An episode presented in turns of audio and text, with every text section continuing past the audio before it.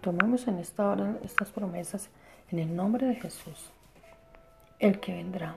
¿Sabes que Dios prometió a Moisés un nuevo profeta? Levantaré para ellos un profeta en medio de sus hermanos, semejante a ti, y pondré mis palabras en su boca y les hablará todo lo que yo le mandaré, porque Dios establecerá una nueva alianza con su pueblo, alianza no como la que establecí con los padres de ellos, sino que pondré mi ley en las entrañas de ellos y la escribiré en sus corazones.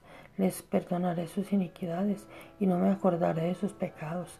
Alianza grabada en el alma y no en la piedra. Alianza de perdón y no de castigo. Estas promesas en el poderoso nombre de Jesucristo que hizo nuestro amado Padre Dios, nuestro amado Creador Jehová de los ejércitos, son realidad en nuestra vida.